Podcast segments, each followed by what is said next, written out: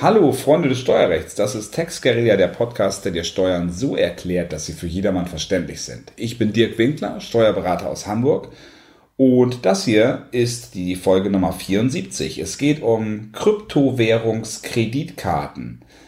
Wenn du bislang mit Kryptowährungen an sich noch nicht an vielen Stellen bezahlen kannst, Kreditkarten an sich, die du mit Kryptowährungen auflädst, geben dir die Möglichkeit dazu.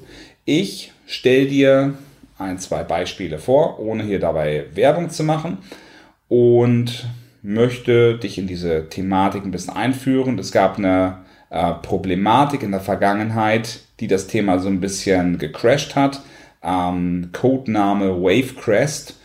Und dann erzähle ich dir natürlich auch noch mal was zu dem Bereich Steuern. Ähm, wie wirkt sich das Ganze aus? Was gibt es dort für Risiken? Viel Spaß beim Zuhören.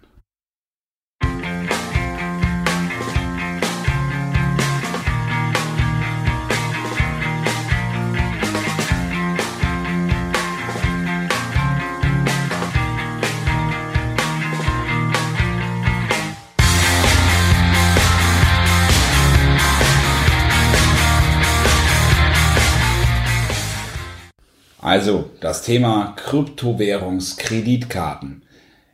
Du hast vermutlich eine Kreditkarte in deinem Geldbeutel. Das nutzt du oder die nutzt du online und offline für Einkäufe.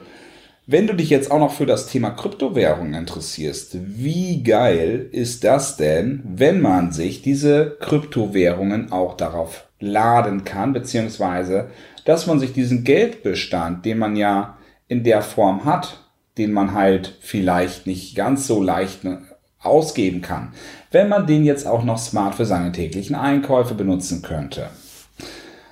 Naja, jetzt denkst du dir, okay, ich habe das Geld zum Handeln, ich will damit, äh, ich will das nicht privat ausgeben. Ähm, gibt's natürlich auch. Also ich will dir da nicht reingrätschen, aber es gibt sicherlich viele Leute, die sagen, für mich ist es eigentlich relativ smart ich stehe auf Krypto, aber ich äh, gebe auch gerne mal zwischendurch Geld aus und wenn meine Euros weg sind, dann nehme ich einfach diese Karte. Oder wenn die andere überreizt ist, wenn die am Limit ist, wie auch immer, dann habe ich immer noch diese andere Karte, die ich dafür nutze. Tja, wie dem auch sei, wenn du dich für dieses Thema interessierst, möchte ich einfach mal das ein bisschen vorstellen. Ich fange mal chronologisch an. Es gab schon früher ähm, Kreditkarten. So, ähm, es gab von 10x von dem Anbieter, von Xapo gab es Kreditkarten und ähm, auch diverse andere. Das ist alles das, was mir jetzt gerade einfällt. Die hatten einen Vertrag ähm, mit dem Anbieter Wavecrest. Wavecrest hatte eine Lizenz zur Ausgabe von Visa und Mastercards also sozusagen eine Zahlungsanbieter oder eine Banklizenz und ähm, jetzt zum Beispiel Xapo hat das genutzt, um eigene Karten auszugeben, wo ihr Name drauf stand, hatte aber nicht selbst eine Banklizenz. Banklizenz ist ja schwierig zu bekommen, ist eben auch alles teuer. Deswegen nutzt man diesen Zwischenpartner. So, jetzt gab es dort eine relativ laxe Kontrolle bei der Ausgabe von Kreditkarten durch Wavecrest und das führte dazu, dass Visa und Mastercard gesagt haben, darauf haben wir keine Lust. Wir wollen nicht nachher mit irgendwas in Zusammenhang gebracht werden, was negativ auf uns zurückfällt. Stichworte Terrorismusfinanzierung, Geldwäsche etc. Anfang 2018 war also der Ofen aus. Es gab keine Lizenzen mehr. Das bedeutet, Xapo etc. Ähm, diese, mh, diese Kreditkarten, die sie erteilt haben, die waren so nichts mehr wert. Du konntest also mit diesen Visa und Mastercards nicht mehr als Visa oder Mastercard ähm, in der Form bezahlen. Ich glaube, du weißt, was ich meine. Es gab insgesamt keine brauchbaren Kreditkarten mehr auf dem Markt. Jetzt gibt es ähm, ein paar neue Produkte. Das Tolle, wenn der Markt leergefegt wird, es gibt ja auch immer neue Anbieter und das sind dann teilweise wirklich äh, coole Fintechs, die auch dahinter stehen, also Finanz, ähm. Gibt zum Beispiel die Karte von Wirex oder es gibt die Karte von, von Revolut.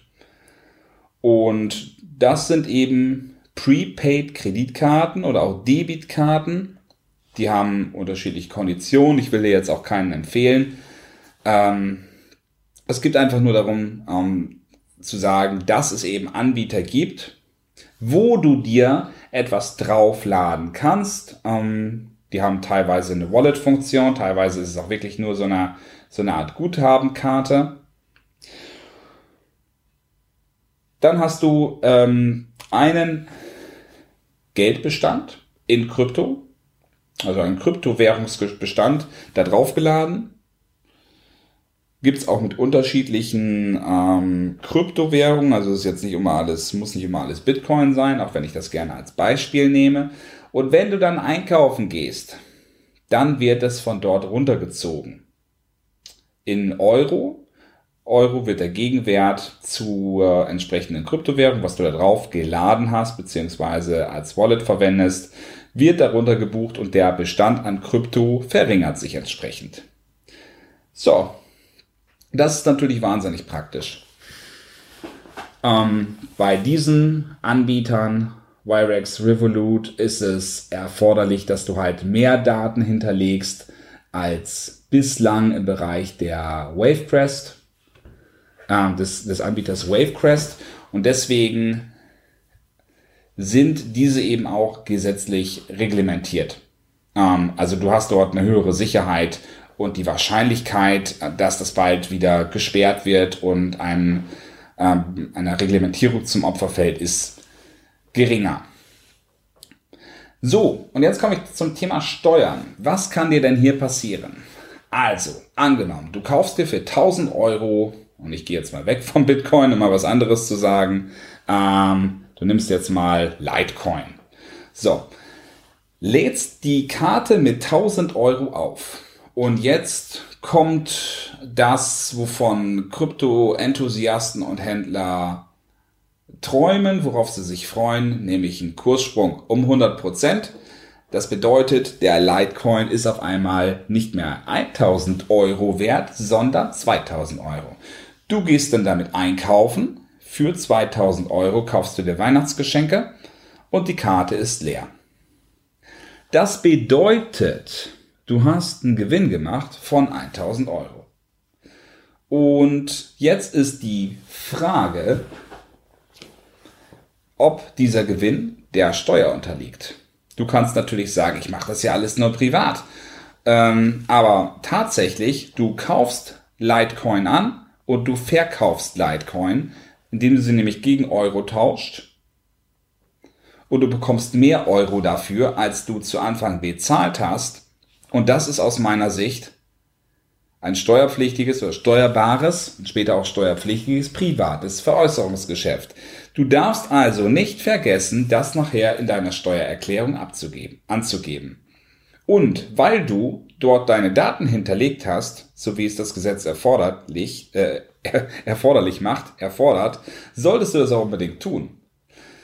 Du sagst vielleicht, ja, das war jetzt ja nur ein kleiner Betrag. Wenn es wirklich nur ein kleiner Betrag ist, wenn du ähm, wirklich gut dabei weggekommen bist und es sind nachher vielleicht 50 oder 100 Euro, ähm, dann ist es, das ist vollkommen okay, weil du hast nämlich eine gesetzliche Grenze von 600 Euro. Wenn du weniger als 600 Euro an Gewinn machst, musst du das Ganze auch nicht in deiner Steuererklärung angeben.